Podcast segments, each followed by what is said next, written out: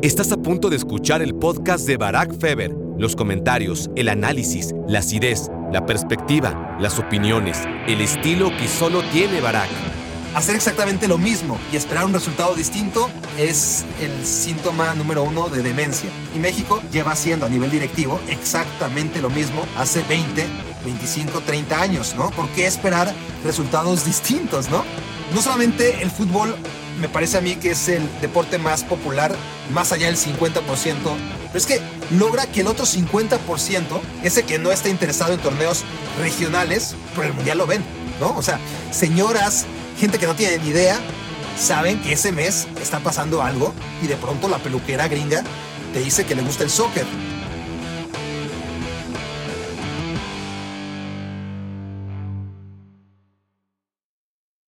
Hola, hola, hola, bienvenidos a Me Quiero Volver Chango. Gracias por ser mi cómplice para matar el tiempo. Primera vez que nos escuchamos en este año 2022, ya iba siendo hora. No sé si disfrutaron el viaje a las estrellas, no sé si abordaron el vuelo a las estrellas, consume más tiempo del que parece, así que espero que quienes lo hayan hecho les haya gustado. La entrega de la semana pasada aquí en Me Quiero Volver Chango y como es una tradición, hoy la rotación de sección especial, invitado, monólogo, nos trae a esto, al monólogo, a aguantarme. Veremos si durante una hora o esperemos que un poco menos, ya lo sabrán en este instante ustedes mejor que yo, hablar sobre un tema que no hemos abordado del todo en la historia de Me quiero volver chango. Pero bueno, antes que eso, ya saben, los minutos que tenemos que dedicar a la divagación y y sobre todo a las reflexiones de este año nuevo que están aquí conmigo. Ya no toca tanto, ¿no? Hablar de año nuevo día veintitantos, pero bueno, sigue siendo el primer capítulo de este 2022. De verdad, gracias a los que ahí están otra vez, un año más, sobre todo aquellos que escucharon el capítulo, no el de Viaje a las Estrellas, sino al anterior, ¿no? A ese, que es el capítulo del 31 de diciembre, ya sea por haber terminado conmigo el 2021 o por haberlo iniciado en 2022 aquí en este podcast, pues es un honor que lo hayan hecho y sobre todo es un gran honor que alguno de ustedes incluso haya pasado el cambio de año escuchando Me quiero volver chango. Es triste, no lo vamos a negar, pero gracias, gracias de verdad. Nunca hemos hablado, les decía, en Me quiero volver chango de selección nacional, creo. Y ahora sí llevamos tantos episodios que sí recuerdo haber hablado de la historia de México en los mundiales y le dedicamos dos capítulos especiales a eso. Eh, eso sí, pero puntualmente abordarlo también, pero solamente de manera transitoria, no dedicándole todo el peso de la rosticería, ¿no? Eh, una rosticería que ya se encargó primero en la ópera prima de Me Quiero Volver Chango del Cruz Azul, luego Chivas, también pasó por aquí el América, análisis del Barcelona, Real Madrid, Juventus, Liverpool, Manchester United, el último, ¿no? Son equipos que han pasado por aquí y la selección tenía que llegar tarde o temprano. Y no quise, porque el momento ideal era hace un par de meses, ¿no? No quise colgarme del fatalismo que envuelven siempre las derrotas de la selección de México. Me parecía oportunista, ¿no? Tras aquellos duelos entre México y Estados Unidos y México y Canadá, sendas derrotas.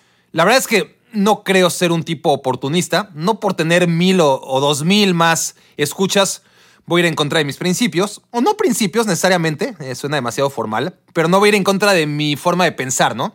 Así que preferí dejar pasar el tiempo, pero no tanto tiempo como para que se cicatrizara del todo la herida, ¿no? Que se enfriara un poco, sí, pero necesitamos publicar este podcast con las semanas justas previas a que reinicie la eliminatoria rumbo al Mundial. Ya es año mundialista, increíble. La eliminatoria suele jugarse el año anterior y estar todo decidido. Aquí no.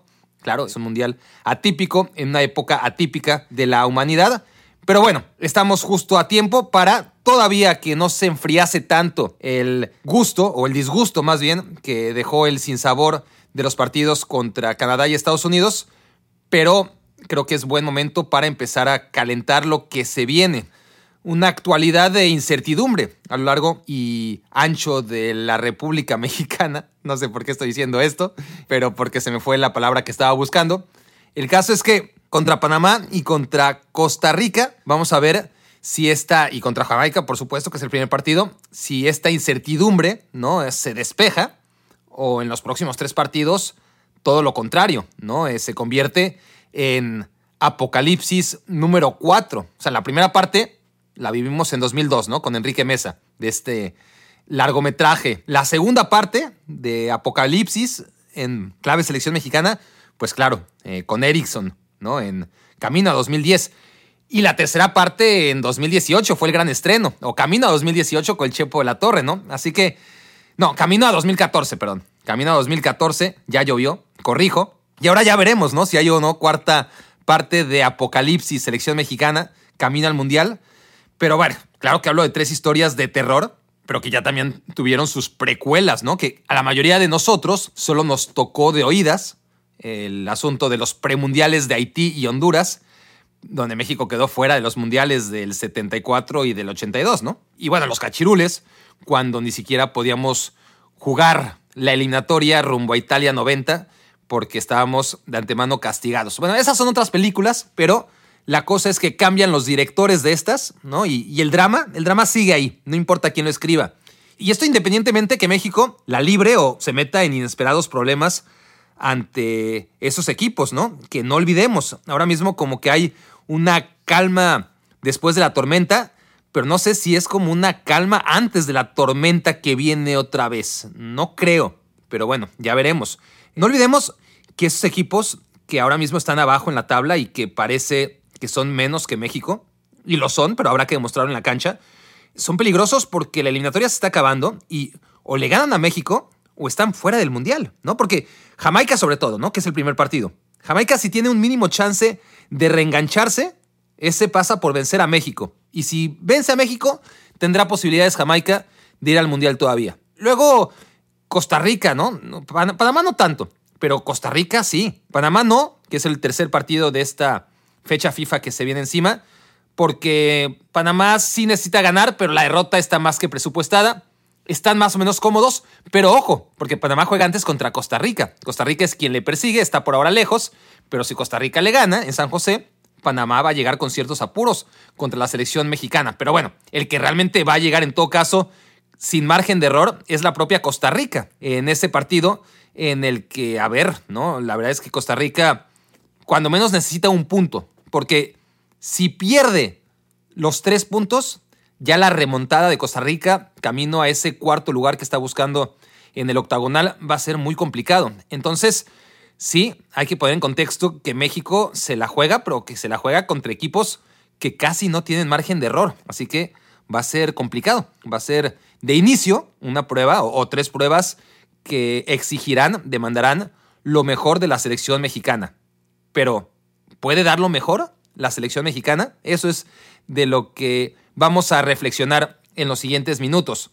Pero lo dicho, independientemente de la actualidad, que es la que nos impulsa a dedicarle este episodio de Me Quiero Volver Chango a la selección nacional por primera vez, pasan los años y siempre es el mismo inicio, el mismo clímax y el mismo desenlace. ¿no? Eh, no son historias únicas, aunque parece que en la inmediatez del momento sí que lo son, ¿no?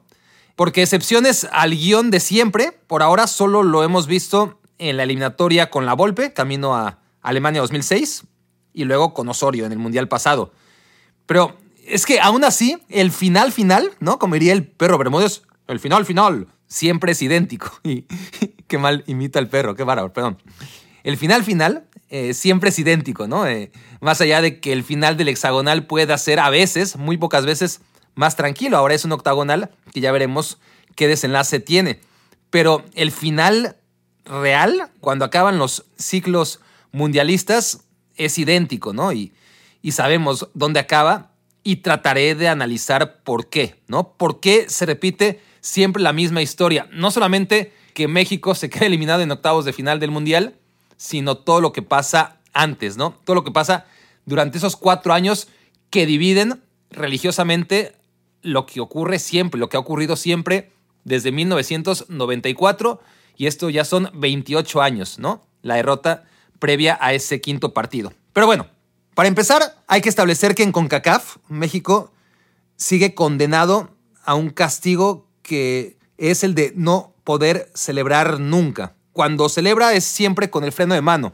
Porque cuando en este tipo de partidos, como los que tiene que encarar ahora, se lleva los tres puntos, siempre se debe, o esa es la lectura que hacen todos, a que el rival es deprimente, que es malísimo, que, que hasta pena le debería de dar salir a jugar al campo, ¿no? Y, y pónganle Jamaica, pónganle Costa Rica, pónganle Panamá o el nombre que ustedes quieran. Si México les gana, va a ser principalmente, esa va a ser la lectura de prácticamente todos, por el mal nivel del rival. Y eso, claro, contra México todas las selecciones tratan de jugar y de sacar lo mejor de sí dentro del área. Y no son tan malas selecciones la mayoría de ellas, no por lo menos cuando llegamos a instancias como esta, ¿no? Instancias finales.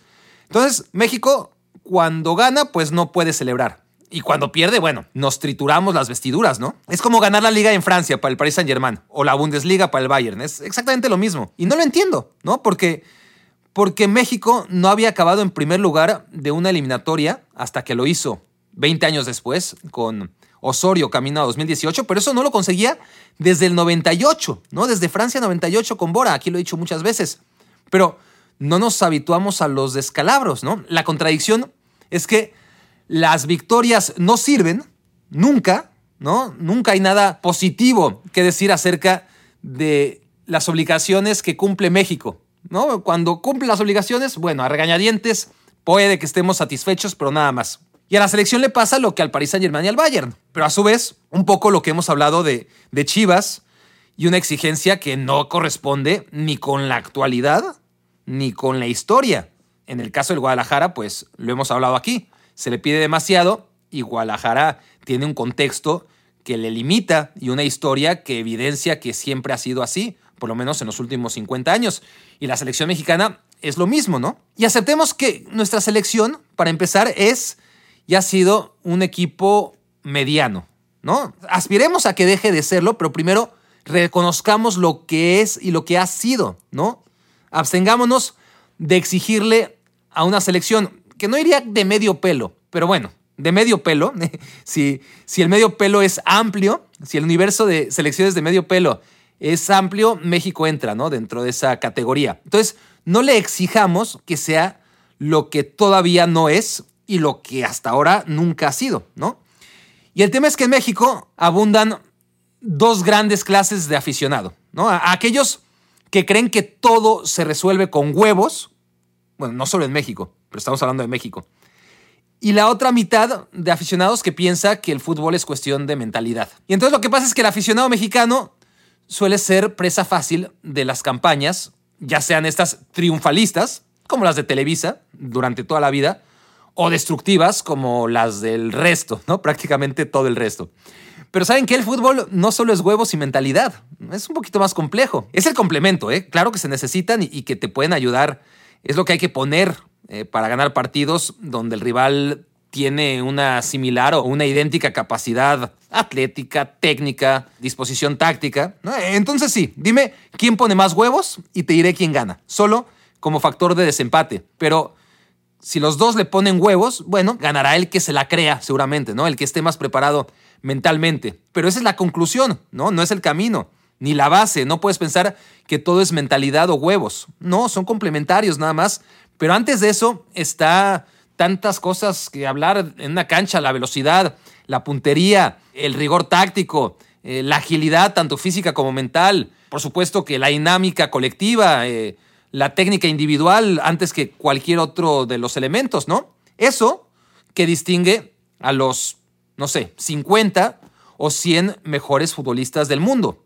Y México no tiene a ninguno de esos. Y me dirán que Tecatito me dirán que Jiménez, Raúl Jiménez, claro, me dirán que Chucky Lozano, y yo les diré, no, no. Hay muchos grandes jugadores, una lista de 50 seguro, seguro, más allá de que quién es cualquiera como para decir este es mejor que otro. Son jugadores distintos en distintos contextos, pero creo que podríamos hacer una lista de 50 futbolistas que han ganado muchas cosas, que son muy importantes para sus equipos, que están en la élite de la élite y que ninguno de ellos es mexicano. Y digo 50 cuando probablemente la lista pueda ser hasta de 100, ¿no? Y México no tiene esos jugadores que en una sola palabra o en tres palabras fuera de serie, ¿no? Jugadores que sean fuera de serie no hay y muy pocos ha tenido en la historia. No tenemos a, futbolistas como fueron en los últimos 40 años, según yo, cuatro de ellos, ¿no? Eh, estamos hablando uno cada 10 años en promedio, ¿eh? Hugo Sánchez, Rafa Márquez, Cuauhtémoc Blanco y bueno, igual Cuauhtémoc Blanco fuera de serie, pero edición limitada, ¿no? Eh, se enteraron pocos fuera de México de, de la presencia y de la importancia y de la calidad de Cuauhtémoc Blanco, un poco como Jorge Campos, ¿no? Sí, fuera de serie, pero insisto, edición limitada. Pasaron más o menos desapercibidos, eh, fueron desperdiciados, digamos, por el resto del planeta. Y, por ahí quizás Carlos Vela, otro desperdicio, ¿no? Otro jugador que tenía todo para ser fuera de serie, pero que, bueno, a, final de cuentas sentaron otra vez a nivel global pocos. Y esa capacidad que tenía para jugar al fútbol pues no se reflejó en éxitos colectivos demasiado importantes a lo largo de su trayectoria. Pero bueno, cuando alguno de ellos, quitando a Hugo Sánchez y a Rafa Márquez, que sabemos que es otra cosa, y Rafa en una posición muy distinta, ¿no? Pero díganme ustedes, cuando un futbolista mexicano, que, insisto, no sea Hugo Sánchez, la haya roto como le está rompiendo Alfonso Davis o Jonathan David. O sea, y a la edad que tienen los canadienses además, ¿no? Porque tanto Alfonso Davis como Jonathan David, hay que llevarlos con cuidado porque ambos nacieron en este siglo. Y la verdad es que más allá de que Rafa Márquez pues jugaba en otra posición, si hablamos de futbolistas de ataque, México desde Hugo Sánchez no ha tenido a esta clase de futbolistas y aunque Alfonso Davis sea lateral izquierdo, pues claramente es un elemento que se convierte en extremo más que otra cosa en el ataque del Bayern Múnich cuando tiene posesión y, el Bayern tiene 70% de posesión en sus partidos. Entonces, mucho se habla de Alfonso Davis, ahora mismo lesionado y va para largo además. Se habla con justicia de Alfonso Davis, pero se habla muy poco de Jonathan David. Y ahí sí que no es justo, ¿no? O sea, ¿por qué se habla tan, pero tan poquito de Jonathan David? Que es, a ver, la bestia tiene 21 años, 21 añitos, y ya jugó a sus 21 años, ya pasó por el Gent, jugó ahí dos temporadas, ¿no? El Gent, esa fábrica de scouts que tiene el fútbol en Bélgica, y marcó ahí 37 goles, teniendo 18 y 19 años, ¿eh? 37 goles. Lo compró el Lille, que es otro club experto en el desarrollo de talentos, y en su primera temporada ahí hizo 13 goles, ¿no? 13 goles y además, por supuesto, salió campeón Jonathan David con el Lille, sorpresón, la noticia del año además. Y en esta segunda temporada en Francia, que a la vez ya es su cuarta temporada en Europa. Jonathan David, a los 21 años, no lo olviden, es líder de goleo en una de las cinco grandes ligas europeas. En la liga de Messi, la liga de Neymar, la liga de Kylian Mbappé. ¿eh? No, el canadiense Jonathan David es, a esas alturas del año, el líder de goleo de la primera división francesa. Entonces, se insiste en que Alfonso Davis es el mejor jugador de la CONCACAF, correcto. Lo que no se dice es que el segundo más destacado también es canadiense. Y luego podríamos entrar a un debate de ¿y Keylor Navas dónde lo dejas? Es una posición que se tiene que analizar distinto, pero bueno, Keylor Navas también. Si hablamos ahora mismo de los tres jugadores de mayor impacto a nivel internacional, creo que ninguno es mexicano. Esa es la realidad, la queramos aceptar o no. Pero bueno, volviendo al tema de los canadienses, ¿no? Estamos hablando de un país donde el fútbol es la nada, o sea, nada de nada de nada. Y hay muchos mexicanos que me están escuchando desde Canadá. Abrazos a todos, espero que llegue pronto el calor. En algunas ciudades como Toronto, quizás un poquito más, ¿no? Pero estaba viendo un reportaje previo al Canadá-México del mes pasado, más bien del bimestre pasado, ¿no?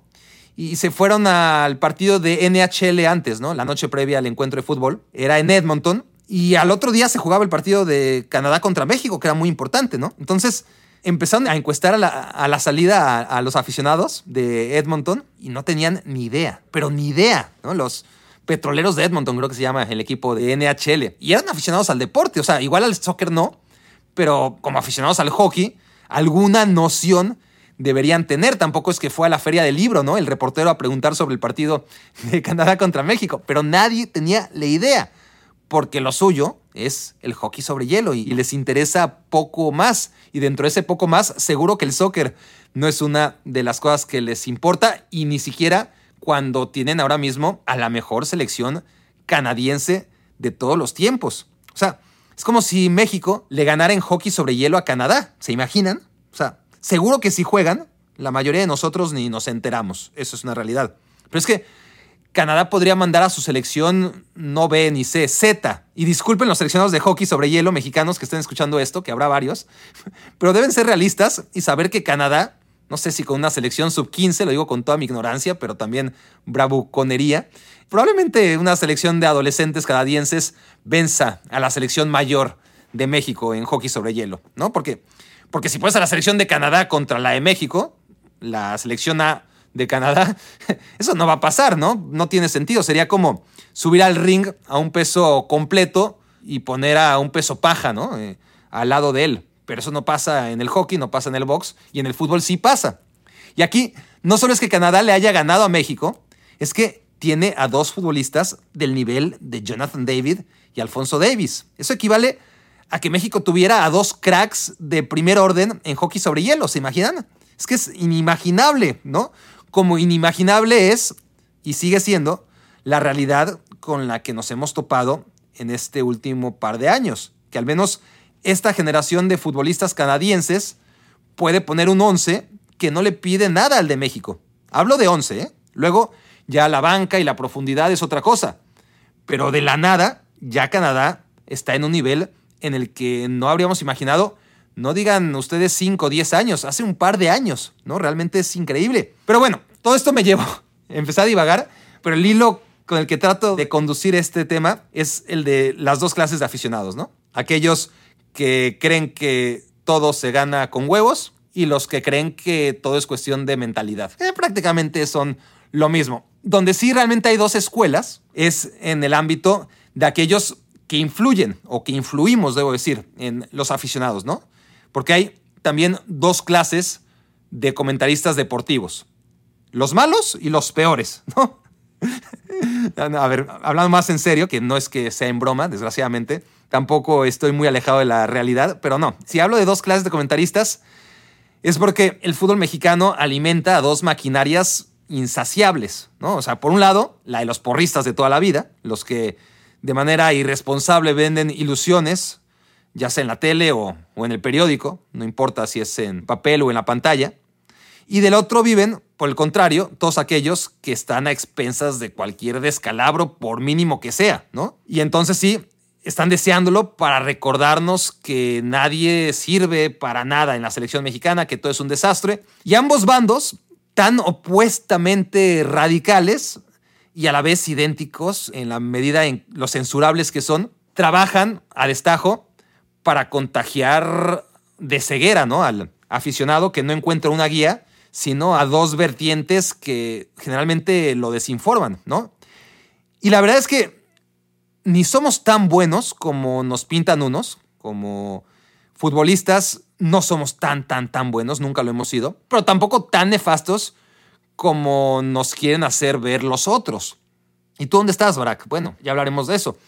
Yo trato de estar a la, a la mitad siempre trato de estar a la mitad. No ver el vaso lleno ni el vaso medio vacío, ¿no? Para mí nunca está medio lleno y nunca está medio vacío. Para mí, si está medio, está a la mitad y no hay debate. Los resultados son los que van determinando al final quién lleva ventaja, ¿no? Sobre estos dos grupos y, y quién tiene la razón. Pero es un ratito, ¿no? Porque al final todo vuelve al cauce en el que estamos instalados, que es el de la medianía. Si pierde la selección, pues parece que tienen razón unos. Si le va bien, parece que tienen la razón otros, pero al final todo vuelve a ese punto de equilibrio. Y la única certeza es que las dos maquinarias viven de una selección que tiene un rendimiento que pase lo que pase siempre está muy por debajo de las horas y horas y horas de satélite y de las páginas y páginas y páginas de tinta que todos los medios dedicamos a su cobertura y agréguenle minutos y minutos y minutos de podcast, ¿no? Entonces, el desenlace es que los futbolistas pues, acaban por sentirse más grandes que Jesús. En México y en muchas partes, pero sobre todo aquí, porque no hay más justificación que el trato que se les da cuando la mayoría de ellos, pues realmente no son futbolistas destacados a nivel internacional. Pero no puedo yo culparlos de que sean así cuando se les atiende, cuando se les da un trato desde la prensa y desde la afición como si fueran alemanes, italianos, argentinos o, brasileños, ¿no? La cobertura de la selección mexicana está al nivel o por encima, ¿no? La, atención que despierta que de las grandes selecciones que han ganado múltiples copas del mundo. Y esto se ve no solamente en un año mundialista, ¿no? Se ve en cada Copa Oro. O sea, la Copa Oro, para ponerlo como ejemplo, ¿no? Se juega cada dos años. Y no hay pierde. Y en los últimos 20 años, México y Estados Unidos se alternan uno y uno. Uno y uno. La gana México, la gana Estados Unidos. La gana México, la gana Estados Unidos. Como si estuvieran programados. Ey, no crean que aquí estoy hablando de que todo está escrito y que hay teorías de la conspiración. Aquí no van a encontrar ese tipo de hipótesis. Pero sí da realmente mucho de qué hablar el hecho de que estén perfectamente repartidos. Cuando México ganó dos veces seguidas la Copa Oro, inmediatamente Estados Unidos ganó dos seguidas y se pusieron a mano. Y así se la han llevado. Gana México, gana Estados Unidos, gana México, gana Estados Unidos. Y seguimos pensando que México es el gigante único de la CONCACAF. Cuando desde 1991, esta cuenta la hice recién, así que la tenía bien apuntada aquí en mis... Déjenme encontrarla, aquí está. Desde 1991, cuando México perdió, y ahí sí fue un escándalo, porque nadie lo esperaba y porque México no perdía contra Estados Unidos, era algo que nada más no pasaba. Bueno, cuando pasó en 1991 en la Copa Oro, fue un parteaguas, porque desde entonces México le ha ganado a Estados Unidos 14 veces, solamente 14 veces, y perdió contra Estados Unidos 19. O sea, ya son más de 30 años, ¿eh? ¿Por qué nos resistimos a la realidad. O sea, el marcador está ahí, 19 a 14. 19 victorias de Estados Unidos, 14 victorias de México en este tiempo. Es verdad que muy buena parte de estos encuentros, estoy excluyendo todos los empates, se jugaron en Estados Unidos. Hay una cierta ventaja, no sé hasta qué punto, de Estados Unidos como local, entre comillas, cuando la gran mayoría de estos partidos se han jugado con una afición volcada a favor del equipo mexicano y en el mejor de los casos para Estados Unidos, mixta. Pero bueno, ahí están los números que reflejan tanto en partidos de duelos directos como en encuentros continentales, en conquistas de Copa Oro, como México, honestamente, hace 32 años que no debería tener el título de campeón gigante de la CONCACAF para nada. Entonces, a mí me llama la atención que a pesar de esto, siga habiendo un ambiente en el que México tiene que ganar siempre la Copa Oro, ¿no? Y, me llama la atención, en realidad, que tras la Copa Oro, la última que se jugó en este verano, ver a compañeros que yo no creía tan enajenados, empezaban a cuestionar el puesto de Tata Martino después de que México pierde contra Estados Unidos, ¿no? Es que no es que crea yo que Tata Martino es el entrenador ideal, pero es el que está, ¿no? Y, y no han hecho diferencia los otros. O sea, la han hecho para mal solamente Erickson o, Mesa o, o, el Chepo, ¿no? Ahí sí. Pero el resto da igual. Y miren que han pasado muchísimos. O sea, es súper chistoso cómo llegan todos los nuevos técnicos de la selección nacional con una aura de salvadores y el desgaste inmediato los convierte en perfectos apestados, ¿no? Y, es curioso porque Menotti, por ejemplo. Vamos a remontarnos a, la época de Menotti, que estamos hablando de principio de los 90 y la mayoría de ustedes seguramente ni lo vivió. Pero había una sensación de que llegaba Menotti como campeón del mundo en el 78 y que nos iba a enseñar a competir, ¿no? Pero se desgastó y acabó siendo un vendehumo a ojos de la opinión pública. Y, llegó Mejía Barón y todo el mundo quería Mejía Barón porque era el doctor Mejía Barón, el cerebro detrás del campeonato de Pumas, que era un equipo realmente brillante. Y después pasó el tiempo y Mejía Barón acabó siendo el doctorcito, ¿no? Se fue minimizado totalmente y llegó Bora y se decía, bueno, por lo menos Bora sí va a saber hacer los cambios, a diferencia de el doctorcito que se los guardó en contra de Bulgaria.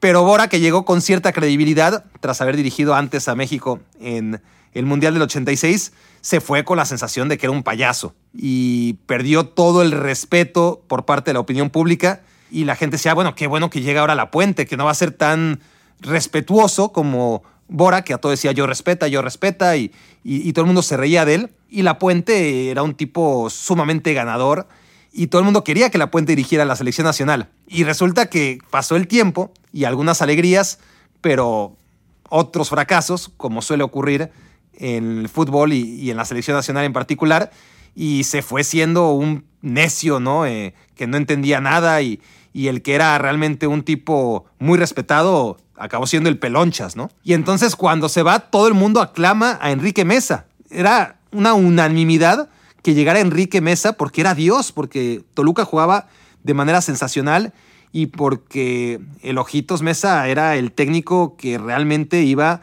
a ser la mejor opción para que la selección mexicana hiciera lo que no había hecho nunca. Iba a jugar como el Toluca seguramente y, y nos dimos cuenta que no, que era un blandengue, que todo lo que no aparentaba ser, sí que en la selección mexicana el Ojitos eh, demostró la falta de, de huevos que le sobraba, por ejemplo, al Vasco Aguirre. Y todo el mundo feliz de que llegara el Vasco Aguirre porque tenía eso, ¿no? El carácter que le faltaba a Ojitos. Pero bueno, se fue Aguirre como un vendido, ¿no? Este, hizo lo que tenía que hacer, cumplió el objetivo, clasificó a la selección nacional. En el Mundial fue un desastre, sobre todo ese partido contra Estados Unidos. Él ya tenía arreglado su contrato con Osasuna y entonces ya todo el mundo quería a la Volpe. Y la Volpe, ese sí, o sea, no había falla, ¿no? Era el que iba a cambiar los destinos del fútbol mexicano. Y claro, pasaron los años y, ya nadie lo soportaba, era un hígado, y entonces urgía a alguien como el Pentapichichi, Hugo Sánchez, sí que iba a llevarnos al cielo porque, hombre, estaba marcado con una estrella, ¿no? Y pasan un par de años y, y ese Hugo Sánchez, que era el Mesías para muchos, pues era un pobre pendejo. o sea, no, no era más que eso.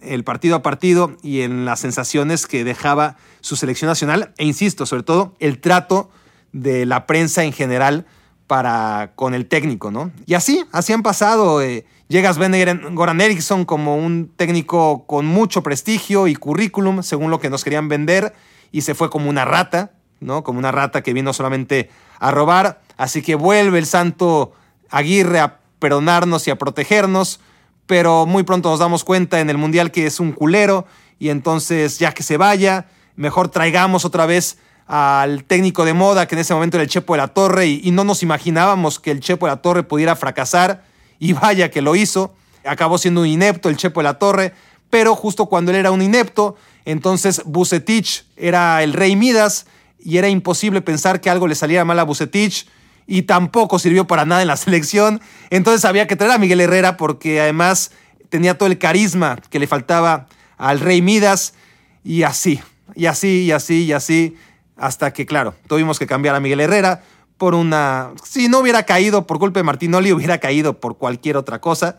Esa es la historia, ¿no? Es cambiar y cambiar y cambiar creyendo que realmente el pobre el técnico, llámese como se llame, es la diferencia en los resultados de una selección que han sido los mismos, ¿no? La, diferencia es que Osorio nadie lo pidió. Es la única diferencia con todos los anteriores. A todos los anteriores casi que era Vox Populi, ¿no? En el caso de Osorio no, nadie lo conocía, llega a la selección nacional, pero con Tata Martino sí está pasando otra vez lo, lo de siempre, ¿no? Era otro nivel, un técnico que realmente estaba en el Olimpo de la dirección técnica, y hoy es poco más que don papanatas, ¿no? Eh, todo ese prestigio que atesoraba, pues nos damos cuenta que no hay magia, que no hay magia en el fútbol. Y ni les cuento en dónde va a quedar parado Tata Martino si pierde contra Jamaica. Entonces es eso, el puesto de seleccionador nacional es uno en el que seguro, pase lo que pase, va a haber mucho menos goles que polémicas, o sea, va a haber incontable cantidad de polémicas alrededor de la selección nacional y por más goles que se metan, nunca van a estar a la par de las polémicas. Siempre va a haber mucho más ruido que análisis, mucho más ilusiones que realidades por el otro lado, ¿no? Y sobre todo, más partidos que conclusiones, porque partidos hay para tirar al cielo. Conclusiones a través de los partidos que se juegan, pues no, muy pocas porque suelen ser en contextos moleros, como bien conocemos. Entonces, la selección mexicana, yo me la imagino como un toro mecánico, ¿no? Pero sobre los rieles de una montaña rusa. E, eso es. Y, ahí le dicen a Gerardo Martino o al que toque, ¿no? Este, ve y montate ahí y, a ver qué pasa, ¿no? Con el toro ya se sabe, ¿no? Eh, retorciéndose fuera de control y encima sube y baja en una montaña rusa. Así de complicado es el puesto de entrenador en la selección nacional. Y así lleva 20 años, ¿no? Cambiando entrenadores, pero sin evolucionar. Porque nuestros jugadores, como ya en 1993, siguen siendo buenos, pero ni uno, ni uno opta al balón de oro, ni siquiera está considerado entre los 50 mejores futbolistas del mundo, insisto yo en eso. Nuestros directivos son las mismas lacras avariciosas de siempre. Pueden cambiar sus apellidos, pero son los mismos. Y nuestra liga mantiene un sistema de torneos cortos, de liguillas y, de tabla porcentual que ni siquiera marca el descenso, que es la incompetencia absoluta, ¿no? Invita a la incompetencia total desde su raíz. Y las divisiones de ascenso en las que no se asciende y, los equipos que intentan ascender pero no los dejan y que luego cambian de nombre y de sede y, una falta de seriedad a nivel liga mexicana, ¿no? Y, no solo de, seriedad, sino de decoro. Y eso, eso no cambia, eso es exactamente igual desde hace más de 30 años, ¿no? Nuestra televisión y, y nuestra prensa sigue siendo resultadista, irresponsable en su crítica, indocumentada, mal hecha en términos generales, eso no cambia. La radio no existe en México ni existirá a nivel eh, periodismo deportivo, vamos. Y nuestra afición como producto este, pues es como la de antaño, la de siempre, es una nueva generación, pero sigue siendo irreflexiva, imprudente en sus análisis, y no más que ahora tiene Facebook, ¿no? Y, ahora hace memes. Esa es la gran diferencia respecto a la generación pasada, pero son los mismos en todos los contextos. Porque luego está el otro tipo de compañeros, ¿no? O sea, ya, les hablé de que me sacaba de onda como incluso algunos que yo tenía en otro concepto ya estaban pidiendo la cabeza de, Tata Martino o siquiera poniendo en duda si Tata Martino debía seguir con el proyecto de selección nacional tras perder contra Estados Unidos en la Copa Oro, que me parecía terrible. Pero es que luego hay otro tipo de colegas, ¿no? Aquellos que no me sorprendí, cuando alguno de ellos decía que, claro, uno de ellos que, que está en ESPN ahora, pero que viene de la escuela de Televisa, obvio. Entonces, esta vertiente máxima, ¿no? Eh, que expone a la otra escuela, que es, por un lado, la destructiva, la que englobamos en una sola palabra, que es la mía, mi escuela, a la que pertenezco, la de José Ramón, la de Faitelson, ex TV Azteca, y, y, del otro lado está la escuela pues, que vende una farsa, optimismo exacerbado, y además sin información ni argumentos, ¿no? Entonces, ambos, eso sí, coincidimos en la facilidad con la que despreciamos a los rivales del área. Ahí sí, creo que es el único punto que nos une. Entonces, a ver, lo que le estaba diciendo es que oía decir a este compañero mío, a Mauricio Imay, que México iba a clasificarse gateando, no caminando, sino gateando. Y yo, a ver, ¿en serio no aprenden? Piensen en el momento que atraviesan los futbolistas mexicanos en Europa, ¿no? Si no es Edson Álvarez, no, no es nada. Y, tampoco es que en la Liga MX haya de dónde escoger, o en la MLS, nada, ni un solo mexicano en el once ideal. De la MLS, ¿eh? una liga muy floja. Y la comparamos cada año con la Liga MX y sigue haciéndole los mandados. Y a pesar de tener a futbolistas que ya quisieran la Liga MX, ¿no? Futbolistas mexicanos que ya no están en la Liga MX porque les pagan mejor en la MLS, pues ni siquiera esos, o sea, cuando conformas una selección mexicana, ni siquiera tienes en aquellos que están en la MLS una opción real como para tener una selección más competitiva de lo que tenemos.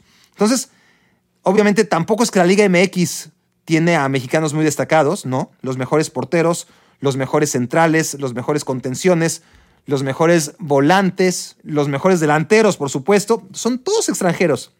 Y cuando al fin sale un Luis Romo, pues pasa rápido, pasa de moda y, se pierde, ¿no? la verdad es terrible. Entonces, volteamos a Europa y nada. Bueno, ya lo dije, Edson Álvarez ahora mismo sí.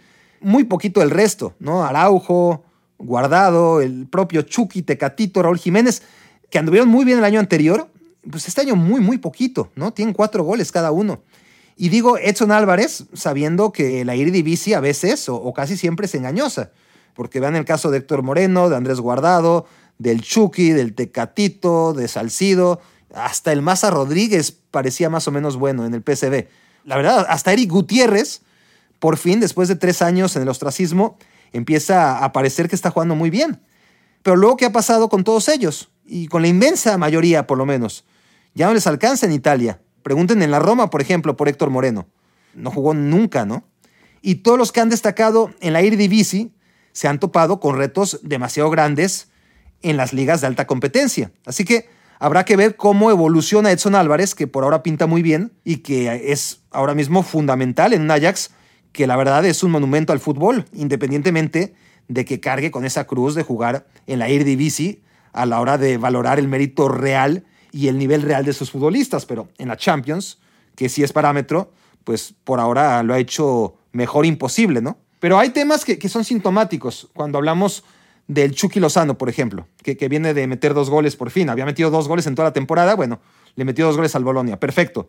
Ojalá agarre un buen ritmo y, y acabe mejor la temporada. Porque más allá de que esta temporada ha sido bastante complicada, es sintomático, les decía, si les pido, recuerden el último gran momento del Chucky Lozano. Si se los digo a ustedes y a la mayoría de los aficionados al mundo, si les preguntas por el Chucky Lozano, te van a recordar el gol contra Alemania. Bueno, pasaron cuatro años de eso, ¿no? Estuvo muy bien, histórico, lo que quieras, inolvidable. Seguirá siendo el momento más importante de su carrera y no está mal. Ya quisiera la gran mayoría de futbolistas en la historia haberle metido gol a Alemania en un mundial. Pero, ¿qué pasó después de eso? Sí, ha metido goles, pero ¿qué ha hecho realmente que se recuerde? Nada, nada. Y ahora mismo, ¿cuántos partidos célebres le recordamos a, otro, a Tecatito, ¿no? Vestido de verde, o de negro, o de blanco, el uniforme de la selección, pues. O sea, ¿cuántos de sus goles y, y asistencias en la selección, que no han sido muchos, han sobrevivido a la memoria? Y recordemos un momento, a ver, anotó en la final de la Copa Oro contra Jamaica, creo y bueno, no creo, estoy seguro, porque lo chequé antes de ponerme a grabar, y, se marcó un golazo que muchos recordamos, ese sí, contra Venezuela en la Copa América Centenario. Y punto, ¿no? Y no es compararnos, por ejemplo, cuando hablo de los futbolistas mexicanos y su nivel de competencia en el día a día, más allá de la selección, el punto no es compararnos con Brasil y Argentina porque no estamos en ese nivel, sería una tontería. Pero sí queremos analizar, por las razones que sean, o sea, el precio o la falta de apetito, o sea, a ver, Bucetich le dijo a Luis Romo que Monterrey era mil veces mejor que Europa, ¿no? Para que se quedara en el fútbol mexicano. No, pues Bucetich debe tener mucha experiencia, ¿no? En Europa como para decir lo que dijo, como para atreverse a dar consejos de esa índole, ¿no? Y lo peor es que Romo se lo cree porque le conviene creerlo, ¿no? Porque le dicen lo que quiere oír. Y Charlie Rodríguez, otro tanto, ¿no? En lugar de que el mejor talento, además una edad ya bastante crecidita, se vaya a Europa a mejorar, pues se quedan estancados aquí. Y es la misma historia de siempre. Entonces, miren por ejemplo lo que tiene Colombia. No nos reflejemos en Argentina y en Brasil. Lo que tiene Colombia ahora mismo. Juan Cuadrado, referente en la Juventus. Dubán Zapata y Luis Muriel, goleadores del Atalanta. Hasta ahí, tres colombianos en la superélite del fútbol italiano. En Inglaterra está Davinson Sánchez, que a mí no me gusta nada, pero ha mejorado una enormidad con Conte, el central colombiano. Bien, ahí tenemos otro elemento de equipo top. Y titular, titular base, ahora en la Bundesliga, un quinto nombre, Rafael Santos Borré, goleador del Eintracht Frankfurt. Un equipo que si bien no podemos considerar superélite, créanme que el Eintracht es muy, muy competitivo. Se ha quedado dos años, dos de los últimos tres años fuera de la Champions de manera dramática en la última jornada del Eintracht, así que con Santos Borré, créanme que tener un titular en un equipo así está muy bien. Ya llevamos cinco y todos, insisto, en ligas de alto nivel, en equipos que compiten muy bien y que son titulares indiscutibles. Y luego está Wilmar Barrios, que quién sabe qué hace en Rusia todavía, pero es buenísimo, uno de los mejores mediocampistas del mundo. Se paga muy bien en el Zenit y no ha tenido por ahora una oferta que le haga ir a un equipo donde sea más conocido Wilmar Barrios. Ojalá Luis Romo estuviera en Rusia con un equipo como el Zenit de San Petersburgo y no en el Monterrey, para que entonces sí le dijera a Bucetich de experiencia propia que es mejor si irse a Europa o quedarse en México. Y luego está Luis Díaz, que es un jugador enorme, que para mí es el gran jugador de Colombia de aquí a 10 años, al nivel de lo que fueron Falcao o James Rodríguez. Vamos a ver si llega hasta ahí, pero pinta para eso Luis Díaz. El mismo cuadrado en tiempos recientes, ¿no? Eh, han sido los tres grandes estandartes de Colombia, Falcao, James y, y Cuadrado, y Luis Díaz, que ahora es la gran figura del Porto, y que a diferencia de Tecatito, que hasta hace muy poquito lo era, les garantizo que Luis Díaz va a dar el salto en el momento justo, ¿no? A un gran equipo de una gran liga europea. Nada de que no le van a llegar al precio, al Porto, como ya pasó con Tecatito, nada de que mejor renueva y, se queda otra temporada más. No, nada de eso va a pasar. Y ya verán que Luis Díaz va a estar a otro nivel porque encontró los tiempos, o va a encontrar los tiempos que Tecatito no encontró para desarrollar realmente su fútbol y llevarlo a otra dimensión. Y seguimos con colombianos, porque luego está Mateus Uribe en el Porto, Sinisterra, que es titular, tiene 22 añitos en el Feyenoord, Sander Casierra, que es el tercer máximo goleador en la liga rusa, que dirán, bueno, oye, qué bendición sería tener a un mexicano como tercer máximo goleador, por lo menos en la liga MX, ya no hablemos de la liga rusa, ¿no? Estamos muy lejos de eso. Y es un sin parar, porque delanteros, a ver, John Córdoba, también goleador en Rusia, Alfredo Morelos, goleador en Escocia con el Rangers desde hace rato. ¿Se acuerdan cómo le fue en ese mismo equipo, en el Rangers, a Eduardo Herrera, por ejemplo? Es que no es que no metiera goles, es que no jugaba nunca. Entonces no podemos decir, ay, sí, pero goleador en el Rangers, ¿qué? No, está bien. Y estamos hablando del delantero 8, 9 o 10 de Colombia, ¿no? Eh, Luis Suárez, no el uruguayo, sino el colombiano que juega en el Granada, también es un jugador que está ahí en la parte alta de la tabla de goleo en la Liga Española. Y es verdad, la, inmensa mayoría son centros delanteros de los nombres que les estoy diciendo. ¿Dónde los metes a todos? Cuando aparte eh, con la selección ni uno suele dar pie con bola, ¿no? Los pones de amarillo, azul y rojo y, y parecen otros. Pero a ver, en defensa estamos nosotros muy contentos de tener a Gerardo Arteaga en un equipo como el Genk. Y esos son los equipos formadores, ¿no? A los que nos urge que sigan llegando los jóvenes mexicanos. Y es un gran ejemplo el Genk, porque ahí mismo, al lado de Arteaga, en cada alineación, está el central Lucumí y el lateral derecho Daniel Muñoz, ¿no? Dos jugadores colombianos. Y luego en la Liga MX tienen a Jairo Moreno. ¿Y hace cuánto que en la Liga MX, ya no hablemos de Europa, en la Liga MX, hace cuánto que no ha habido un futbolista mexicano del nivel de Jairo Moreno en la posición de Jairo Moreno, ¿no? ¿Cuándo? A lo, a lo mejor la respuesta es nunca, la verdad. Y de todos, de todos, pues no todos los jugadores que estamos mencionando van a ser jugadores titulares en la selección, ¿no? Eh, no todos salen bien. Al final vas a tener exitosos, vas a tener historias de fracaso, pero necesitas muchos jugadores afuera para poder tener tantas historias de éxito como tiene Colombia, aunque no todos acaben siendo titulares en la selección nacional porque no caben todos, ¿no? Entonces, Colombia es un gran ejemplo porque es un país en muchos sentidos similar a México, donde, por las razones que muchos conocemos, hay salida de talento y ahora mismo tienen muchísimos jugadores que están en las mejores ligas de Europa, en los equipos más competitivos del orbe. Necesitas tener, además de 20 jugadores que están triunfando, 20 que estén fracasando, 20 que ni siquiera mencionemos en este podcast. Y México pues no tiene ni los unos ni los otros, ¿no? Tiene a, cuentagotas de los que más o menos se defienden y a cuentagotas de los que no dan una. Hasta Falcao, ¿no? Ramel Falcao le está yendo sorprendentemente bien en los minutitos que está teniendo con el Rayo Vallecano. Pero ya está. O sea, es pasado Ramel Falcao y pasado es también James Rodríguez, que a los 30 años apenas está acabado y es muy triste. Y más triste es lo de Santiago Arias, uno de los laterales derechos con mayor proyección del mundo cuando jugaba en el PCB y que lleva años de lesión en lesión.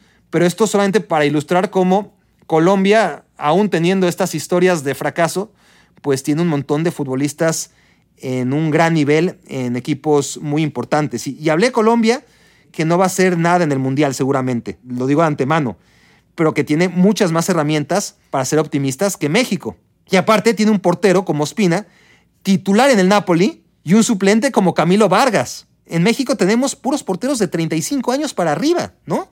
Los mejores laterales y centrales de la Liga MX suelen ser colombianos, no mexicanos. Y es un drama la carencia de defensores centrales y sobre todo porteros donde solíamos tener muy, muy buenos exponentes. Ahora, ¿qué pasa?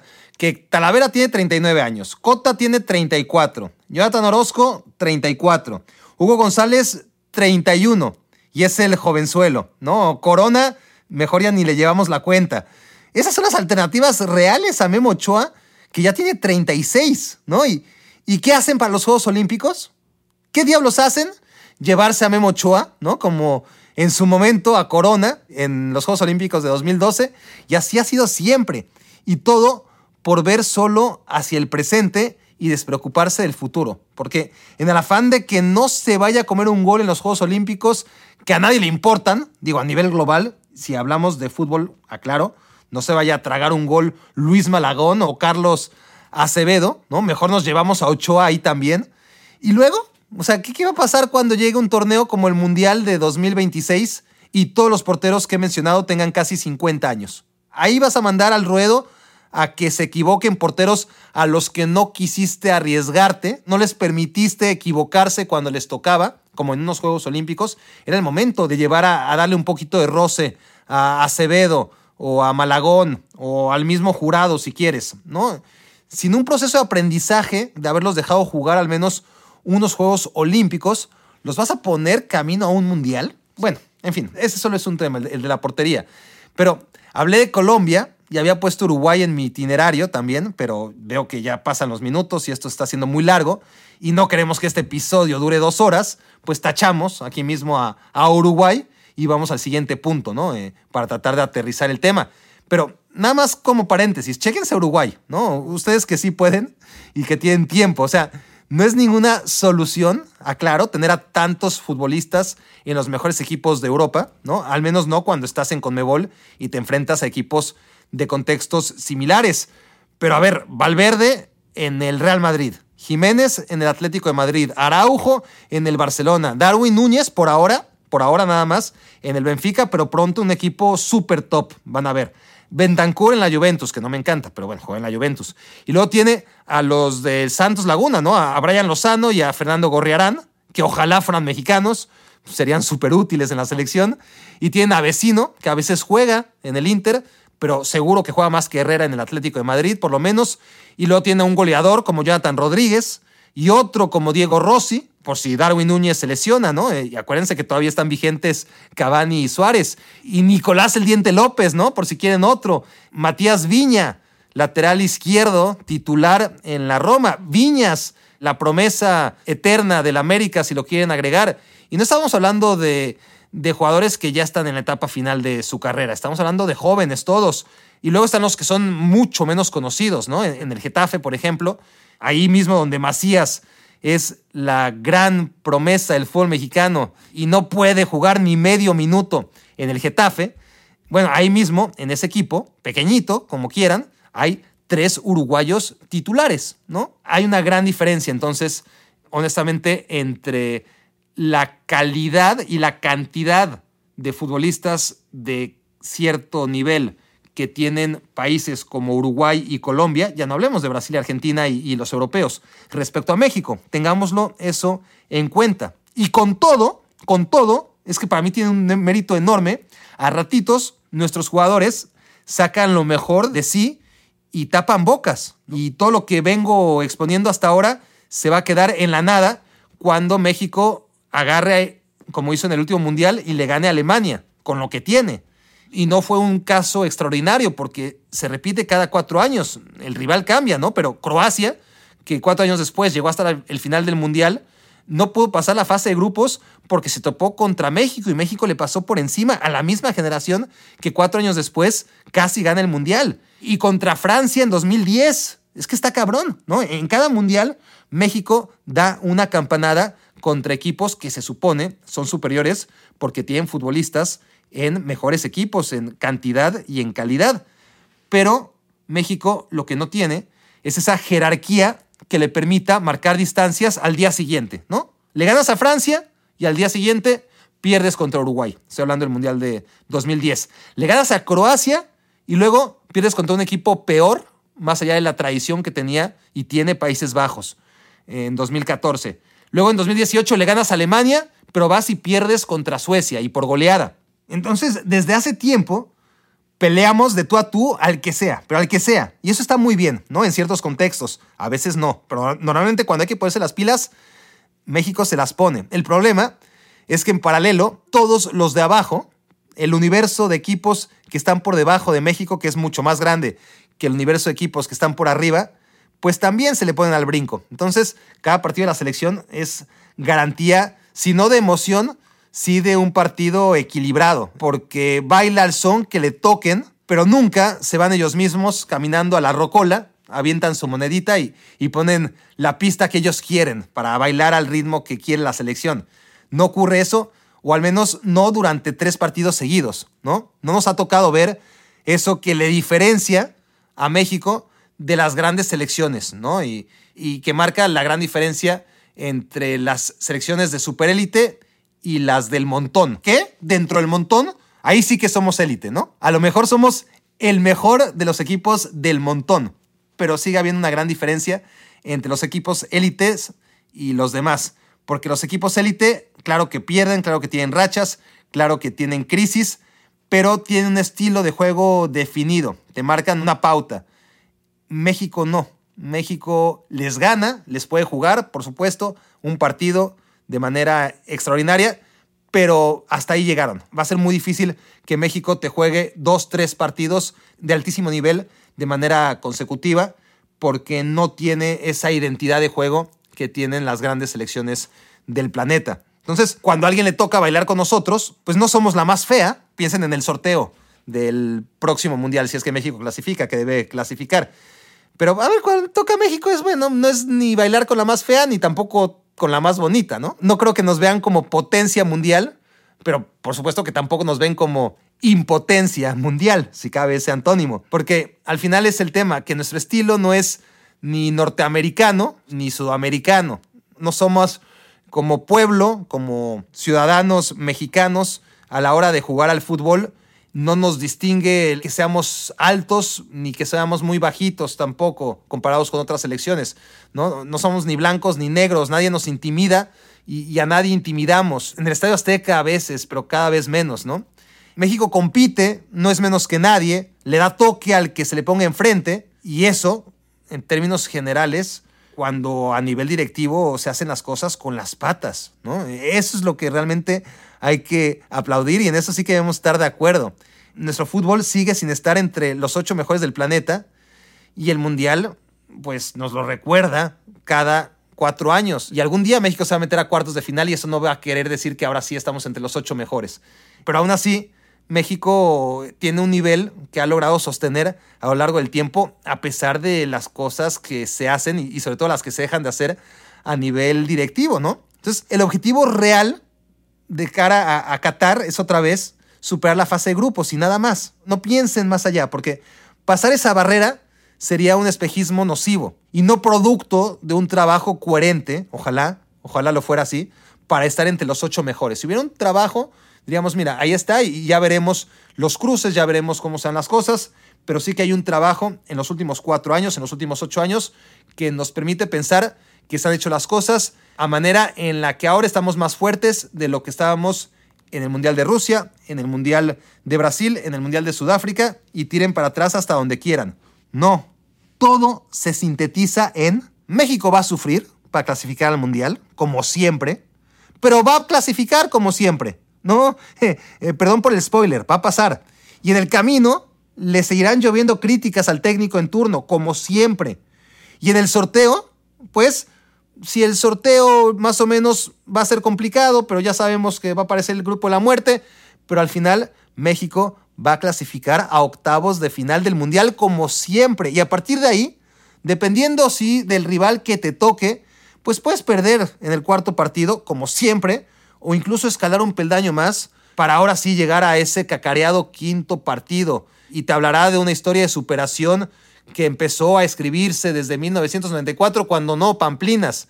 Lo normal es que México quede fuera de octavos de final como siempre, y si no, quedará fuera en la fase de grupos como nunca. Y habrá que valorar cuando quedemos fuera en la fase de grupos, mira, qué mérito tuvo lograr meternos a octavos de final cada cuatro años. Bueno, ya tocaba no meterse. Pero lo normal es que pase lo de siempre, ¿no? Que sea cual sea el grupo, México logre pasarlo, pero que ya no le alcance en octavos de final. ¿Y por qué pasa esto? Pues es lo que digo siempre, ¿no? Es como el meme mal atribuido a Albert Einstein, pero no por ello que deja de ser cierto, una filosofía urbana pero cierta, que hacer exactamente lo mismo y esperar un resultado distinto es el síntoma número uno de demencia. Y México lleva haciendo a nivel directivo exactamente lo mismo hace 20, 25, 30 años, ¿no? ¿Por qué esperar resultados distintos, ¿no? Cuando aparte se hace todo al revés. O sea, vamos a ver, detectar problemas en las últimas décadas y cómo se han resuelto. Hagamos este ejercicio ya para acabar. O sea, ¿qué han hecho las luminarias que tenemos por directivos ante los principales problemas que han aquejado al fútbol mexicano en los últimos, digamos, 30 años, que es lo que yo he vivido. La liguilla. ¿Por qué es un problema? Pues porque no es justa, porque provoca que el jugador se relaje la mayor parte del torneo, que los entrenadores especulen, que se renuncie a la excelencia de ganar más que el resto durante todo el año, que es algo básico, ¿no? En la competencia. Y es paradójico, porque eso es un problema en Europa, ¿no? O sea, es aburrido, como siempre gana el Bayern en Alemania, es aburrido porque siempre el Paris Saint-Germain, a ver, a veces hay un descalabro milagroso, como en 2017 que ganó el Mónaco, o la última que ganó el Lille, pero sabes de antemano que si va a ser campeón el Paris Saint-Germain, lo hará caminando. Y en México no habría ese problema, porque por la paridad que hay entre equipos, el campeón se alternaría mucho torneo a torneo, como se alterna ahora. Pero ahí en Europa, donde sí podrían estar tentados a un sistema de competencia norteamericano, pues ni les pasa por la cabeza, ¿no? Porque no es parte de su cultura.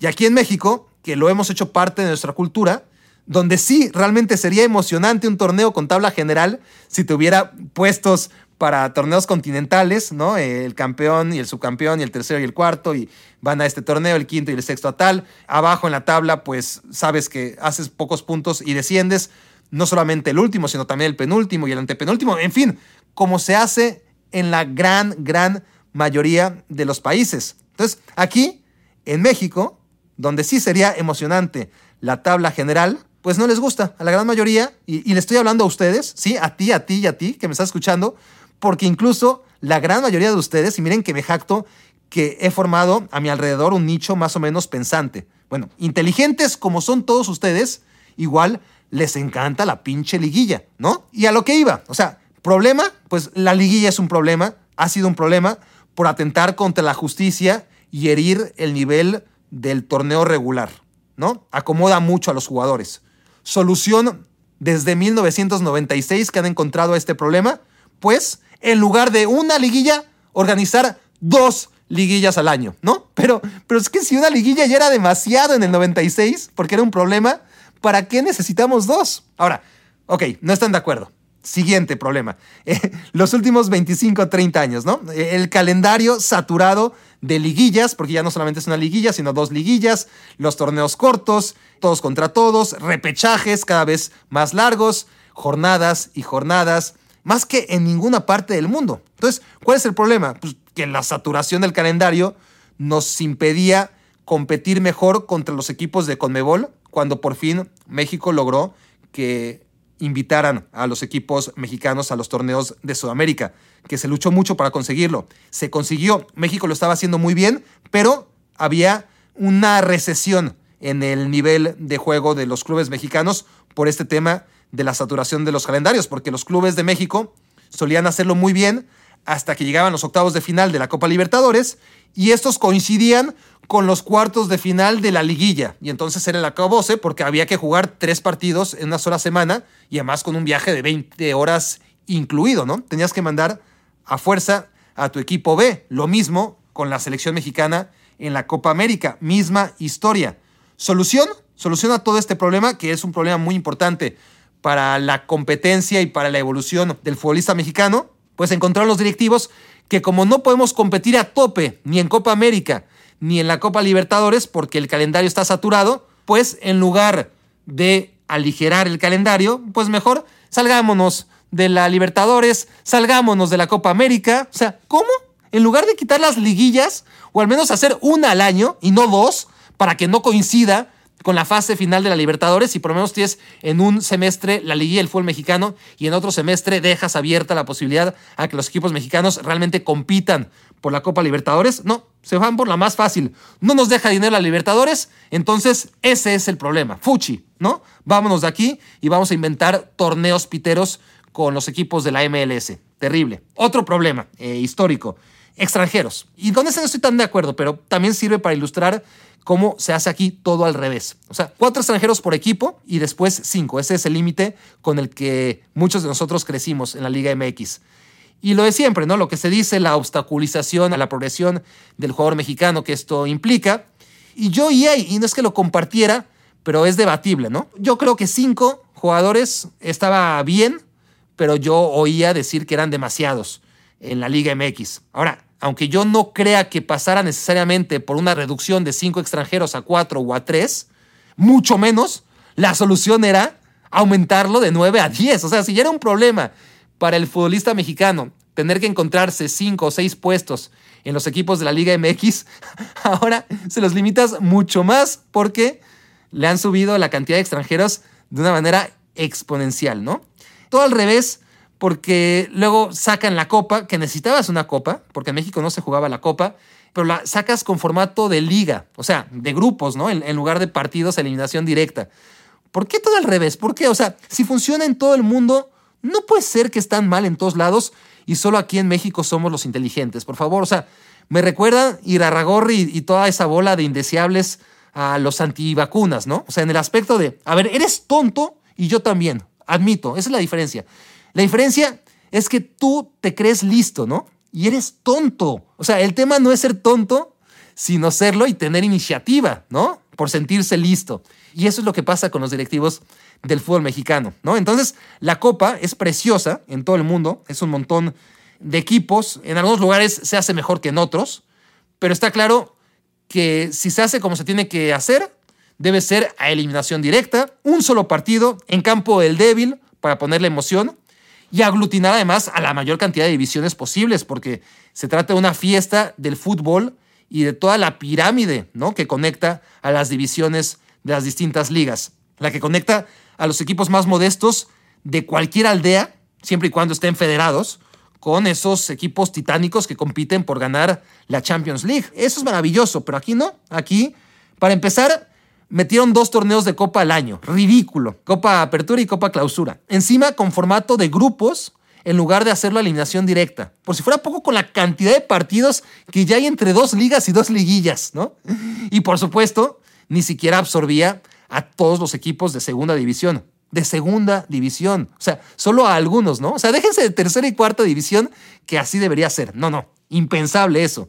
¿Para qué? ¿No? Eh, metemos a algunos de segunda, metemos a los de primera y ya está, ¿no? Aquí hay que hacerlo todo a nuestra jodida manera, o más bien a la manera de los 14 o 15 tipos inútiles que, más allá de lo económico y de sus carreras exitosas como empresarios, futbolísticamente su visión es inútil porque no tienen ni idea y son los 15 dueños de los equipos de primera división y todo lo que deciden es sin la menor noción de cómo funciona el fútbol, ¿no? Al menos un manual básico, ¿no? No tienen ni idea. Entonces, el problema es que no hay dónde meter su asquerosa Copa MX con dos copas al año y dos fases de grupo y todo lo que querían. Entonces, ¿cuál era la solución? La solución era obvia, ¿no? Haz una maldita copa al año, una sola, y hazla a eliminación directa.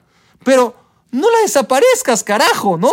Y, al final lo que deciden fue, es que no, sabes que es cierto, la copa fue mala idea, desaparezcámosla. Bueno, es que, porque los que reclaman la liguilla y que siga por esa emoción, a ver, ni siquiera es un tema debatible, yo lo quiero poner a, debate, pero la liguilla no se debate, ¿no? Es intocable en el fútbol mexicano.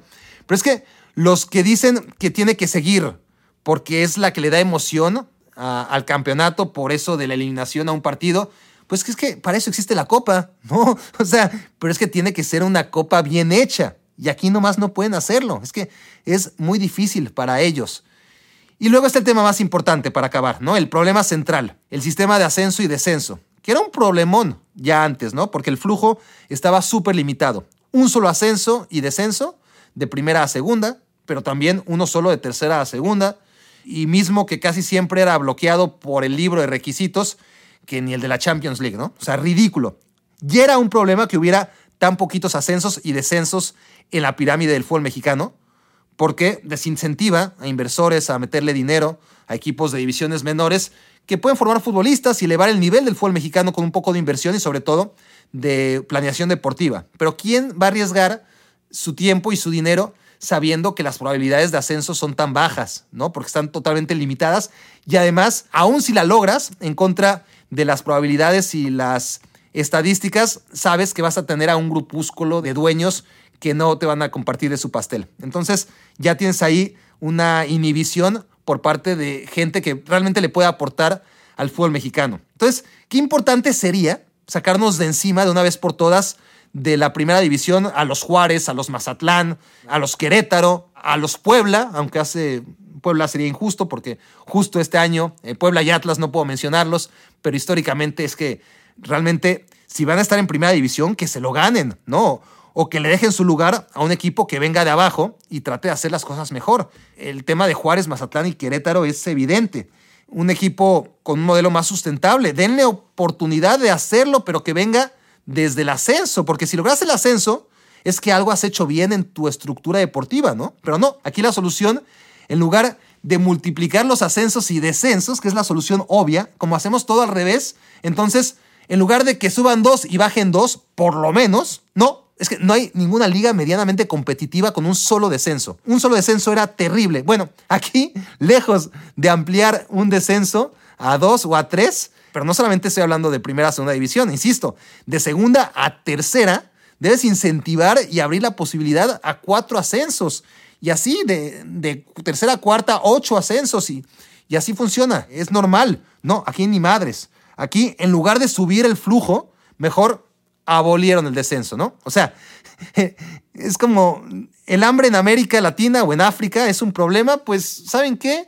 Destruyamos Sudamérica, destruyamos África, que no quede nadie vivo y así acabamos con el problema, que sale mucho más barato que reconstruir desde la raíz. Esa, así de triste, es la lógica tras los genios de Alejandro Irarragorri y todos los que le secundaron en la iniciativa de abolir el descenso. Otro problema que nos lleva el propio Irarragorri, el de la multipropiedad. O sea, que hay equipos que pertenecen a un mismo dueño, eso desde hace mucho tiempo. ¿Cuál ha sido la solución? Pues ahora, pues nos asociamos, ¿no? Entre multipropietarios y entre Azteca y Orleji tienen las acciones del Atlas por aquí y compartimos Puebla por acá con estos otros y tenemos a Mazatlán que era el Morelia y ya nos interesaba tenerlo ahí, pero sigue siendo nuestro con otros colores y otra ciudad. En fin, que la solución a la multipropiedad ha sido tener aún más multipropiedad, ¿no? Que los equipos de primera división cada vez estén en menos manos. En fin, ese es el tema con la selección mexicana y el fútbol mexicano y por qué estamos donde estamos hace 30 años. Es bastante obvio, ¿no? Vamos a hacer un anuncio, bolsa de trabajo, atención. Bolsa de trabajo porque necesito un editor para mis redes, sobre todo YouTube, pero es un trabajo full time y qué mejor que sea uno de ustedes antes de explorar el mercado real, ¿no? Me gustaría que saliera de aquí, no sé, eh, lanzo esta oferta al aire, pero claro, necesito que sean buenos, ¿no? No solo porque escuchen Me Quiero Volver Chango o sigan mi canal de YouTube, crean que están listos. Honestamente, no. Necesito que sepan editar.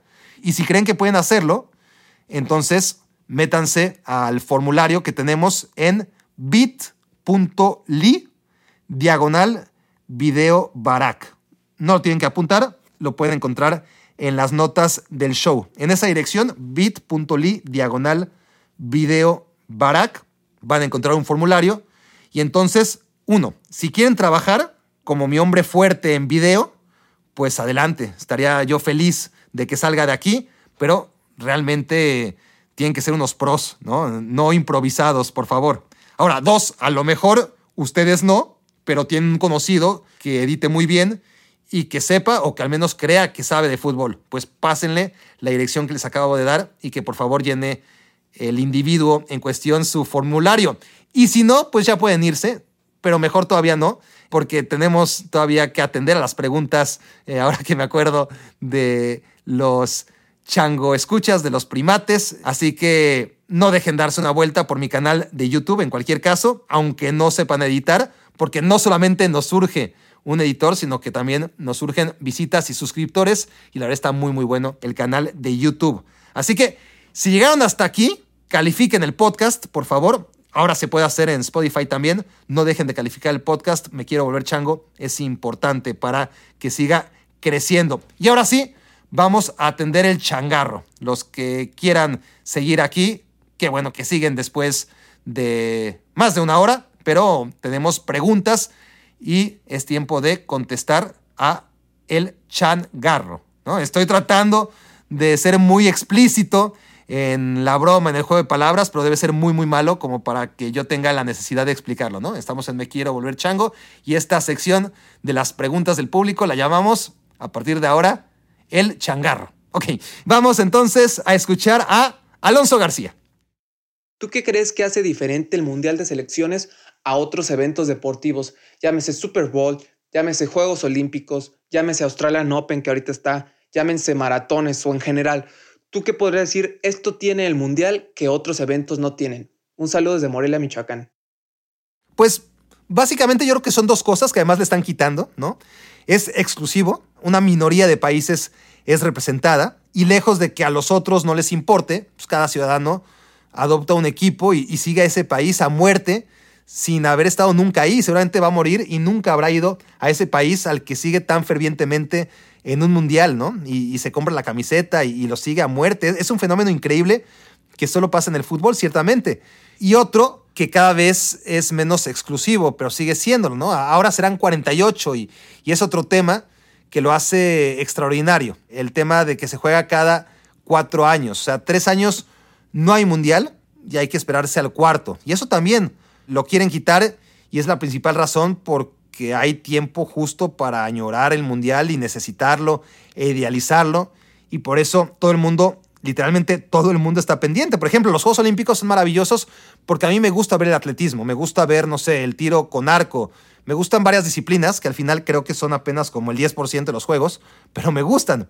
Sin embargo, me gusta verlas únicamente cada cuatro años. Ni loco me pongo a, verlas o a estar pendiente cuando se juegan los mundiales o los Grand Prix, mucho menos los torneos nacionales o regionales, ¿no? De las disciplinas olímpicas. Y con el mundial pasa exactamente lo mismo, o sea, con una ventaja. Es el deporte más popular ya en por lo menos la mitad del planeta, ¿no? Es un mundo de ventajas sobre el resto de deportes que solo son populares en uno, en dos, en tres, en cinco países o en una región pero que globalmente no tienen la penetración que tiene el fútbol. Entonces, no solamente el fútbol me parece a mí que es el deporte más popular, más allá del 50% de los países, pero pongámoslo en el 50%, pero es que logra que el otro 50%, ese que no está interesado en torneos regionales, que traducido al lenguaje futbolero son las ligas que nosotros nos encanta seguir semana a semana, ni siquiera les interesa o saben bien qué es la Champions League, pero el Mundial lo ven. ¿no? O sea, señoras, gente que no tiene ni idea, saben que ese mes está pasando algo y de pronto la peluquera gringa te dice que le gusta el soccer. Dices, ah, sí. me dice, sí, bueno, cuando en el mundial se juegan los países, me gusta, ¿no? Eh, no tiene ni idea. Dice que le gusta el soccer pues, porque le gusta el mundial. Entonces, el mundial trasciende el deporte mismo, ¿no? Por eso, porque a la minoría nos gusta seguirlo todos los días. Somos una minoría. Hay otro perfil amplio al que ciertamente le gusta el fútbol de vez en cuando, pero a una enorme cantidad de gente le importa solo cada cuatro años. Y eso sobre todo es porque es exclusivo o ha sido exclusivo hasta ahora y porque ha sido sobre todo extraordinario. Y si va a ser cada dos años, pues dejará de serlo. ¿Cuál es tu top 5 de defensas de toda la historia? Ya sean centrales o laterales. Bueno, top 3 si no quieres pensarle mucho. Escuchamos a Diego Villaseñori. Y primero hay que hablar de los que no vimos, pero hay que respetar y, confiamos de alguna manera en la herencia que nos dejan aquellos que sí los vieron y nos platicaron de ellos, ¿no? Hay que darle su lugar entonces a Bobby Moore, a Franz Beckenbauer, obviamente a italianos como Gaetano Scirea o Facchetti, Cabrini, es que todos son italianos, eh, Pasarela, en fin, seguro que se me olvidan muchos, pero no tengo idea, honestamente, de qué tan buenos eran en realidad. De los que vi, Puyol. Carlos Puyol, sin ninguna duda, sin ninguna duda, rapidez, amor en su máxima expresión, lectura, liderazgo, huevos, no, no, no, no, otro nivel, mido lo máximo, diría que mi ser humano favorito. Y como no he visto a ningún central que amerite estar en el limbo, o más bien en mi pedestal, junto a Puyol, pues te hablaría de dos laterales, de Cafú por derecha, me encantó y, me encantó desde el inicio, que es muy importante a nivel personal cuando ves jugar a alguien que pocos conocen, te llama la atención a primera vista y luego se vuelve leyenda. Eso siempre ayuda, ¿no? A que tu relación con aquel mito se eleve aún más y sea más personal y que fuera buenísimo. Y yo lo pude observar desde que estaba en sus inicios. Pero no era tan bueno como Maldini. Ahí sería mi tercer nombre, ¿no? Y ahí sí me contradigo porque es un defensa central. O sea, jugó tantos partidos como lateral, como defensa central, ¿no? O sea, tantos años estuvo activo Paolo Maldini y además siendo el mejor en lo que hacía, que todos los partidos que jugó como lateral izquierdo equivalen a una carrera. Y todos los que jugó como central equivalen a otra carrera, ¿no? Por la cantidad de juegos que jugó y por la cantidad de títulos que ganó en ambas posiciones. Entonces, es como dos mitos en uno, ¿no?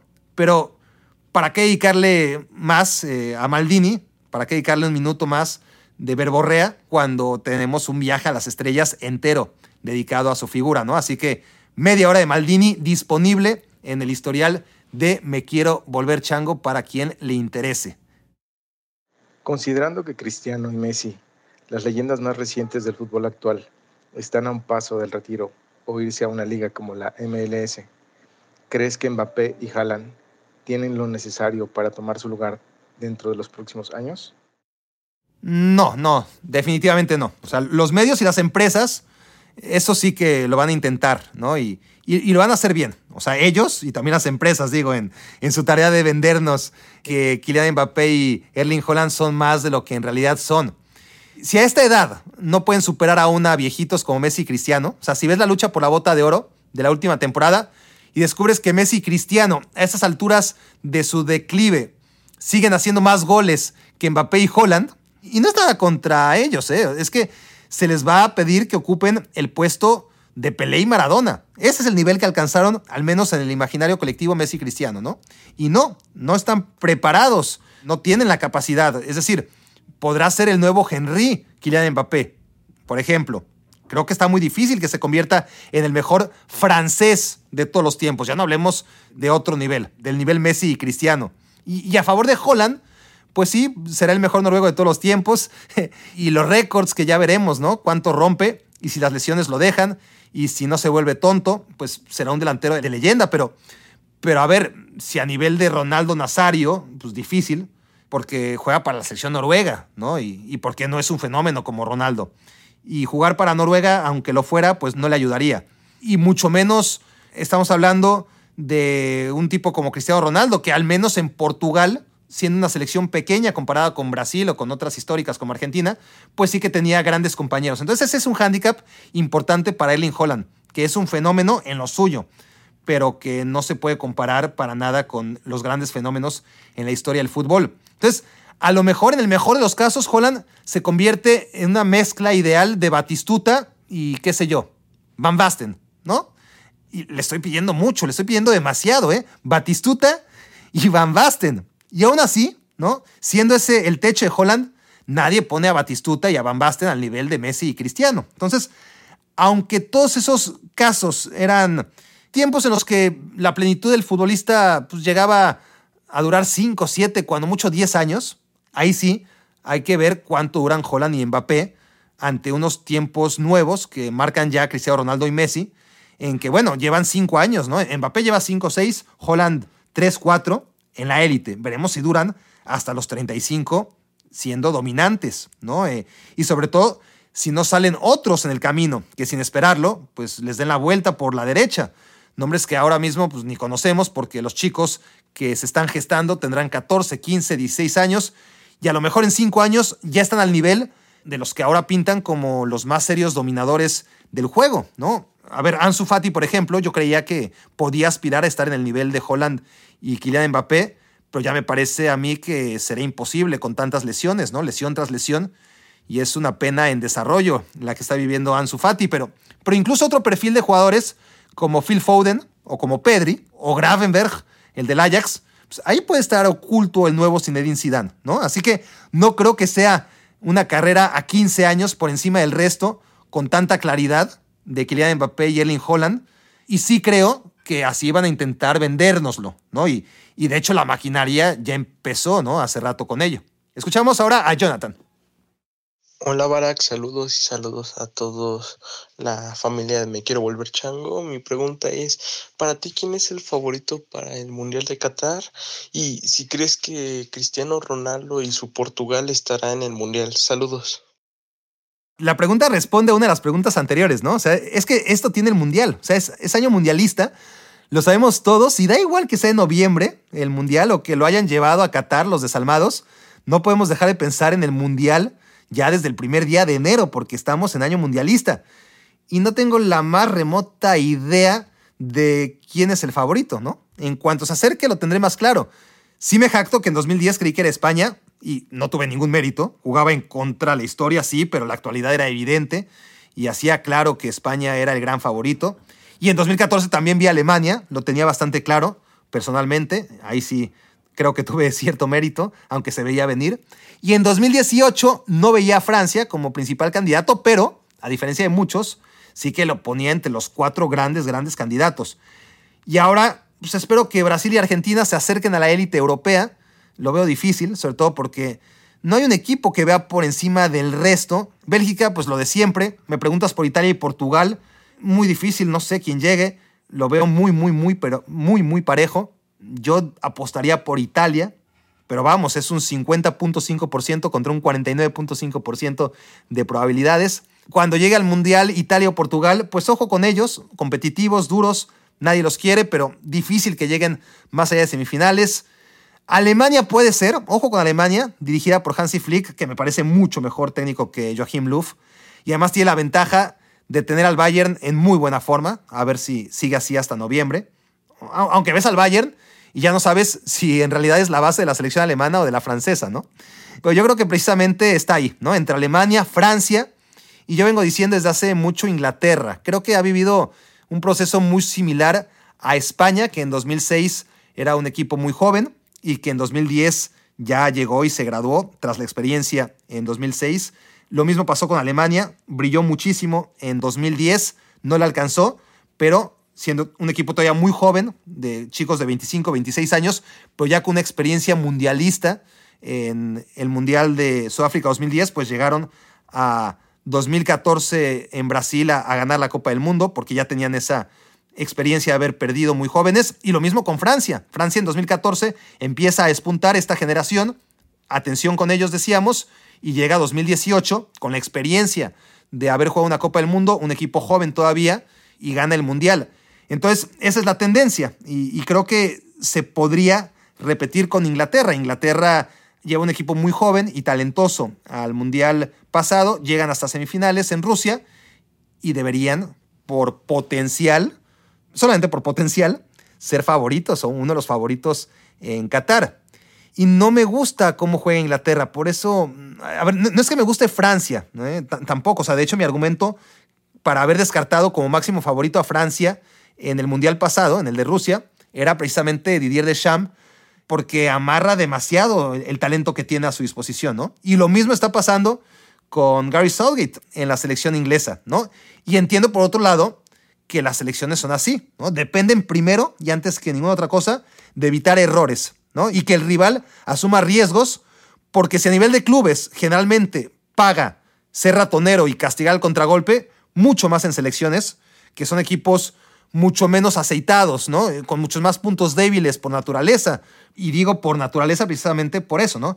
Porque no tienen la capacidad de comprar futbolistas en las posiciones donde están más débiles y no tienen tampoco el tiempo para trabajar esquemas demasiado sofisticados de ataque. Entonces un equipo bien parado que juega atrás y a especular, pues no va a encontrar a un equipo que por más que tenga talento a nivel selección, pues no tiene las variantes que van desarrollando tipos como Jürgen Klopp o como Pep Guardiola o como Giampiero Gasperini o, o, tantos otros que tienen la posibilidad a nivel de club de entrenar durante años y años todos los días a sus jugadores, ¿no? Pero bueno, ya sin irme más por la tangente, te contesto.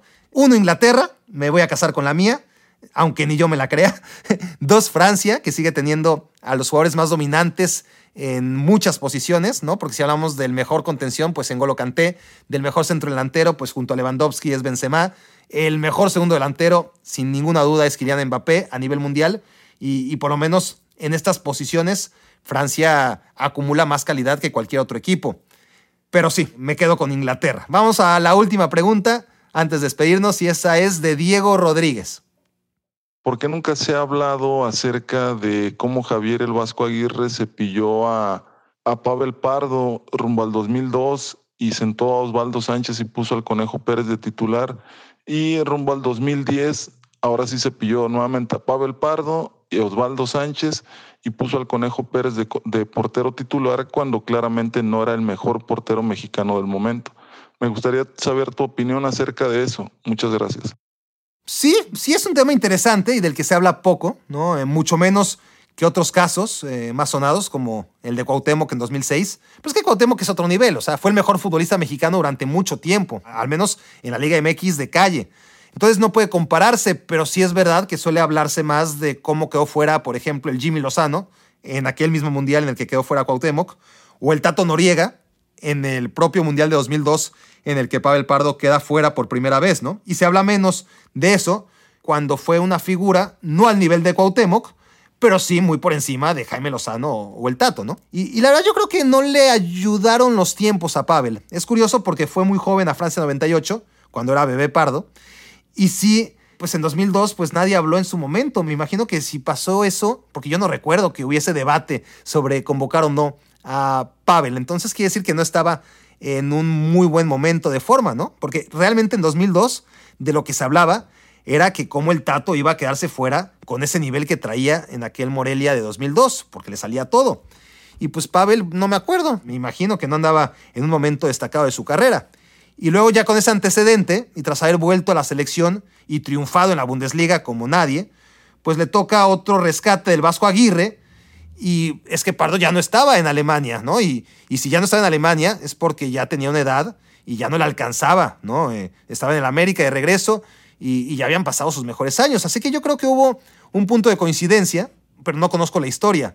Y aparte, hay un tema que, que en ambos casos había que hacer una limpia. O sea, llegó Aguirre a rescatar en 2002, ¿no? O camina a 2002, una selección que se estaba quedando fuera con Enrique Mesa y los seleccionados de Enrique Mesa, que eran Víctor Ruiz y el Chima Ruiz y el propio Pavel Pardo, pues lo habían hecho muy mal. Entonces se entiende que haya prescindido de varios nombres y entre ellos Pavel Pardo, que no deja de ser curioso que va al Mundial del 98, pero ya no va al 2002 con Aguirre, que sí va al 2006, pero que ya no va a 2010 cuando vuelve a ser el entrenador Aguirre, ¿no?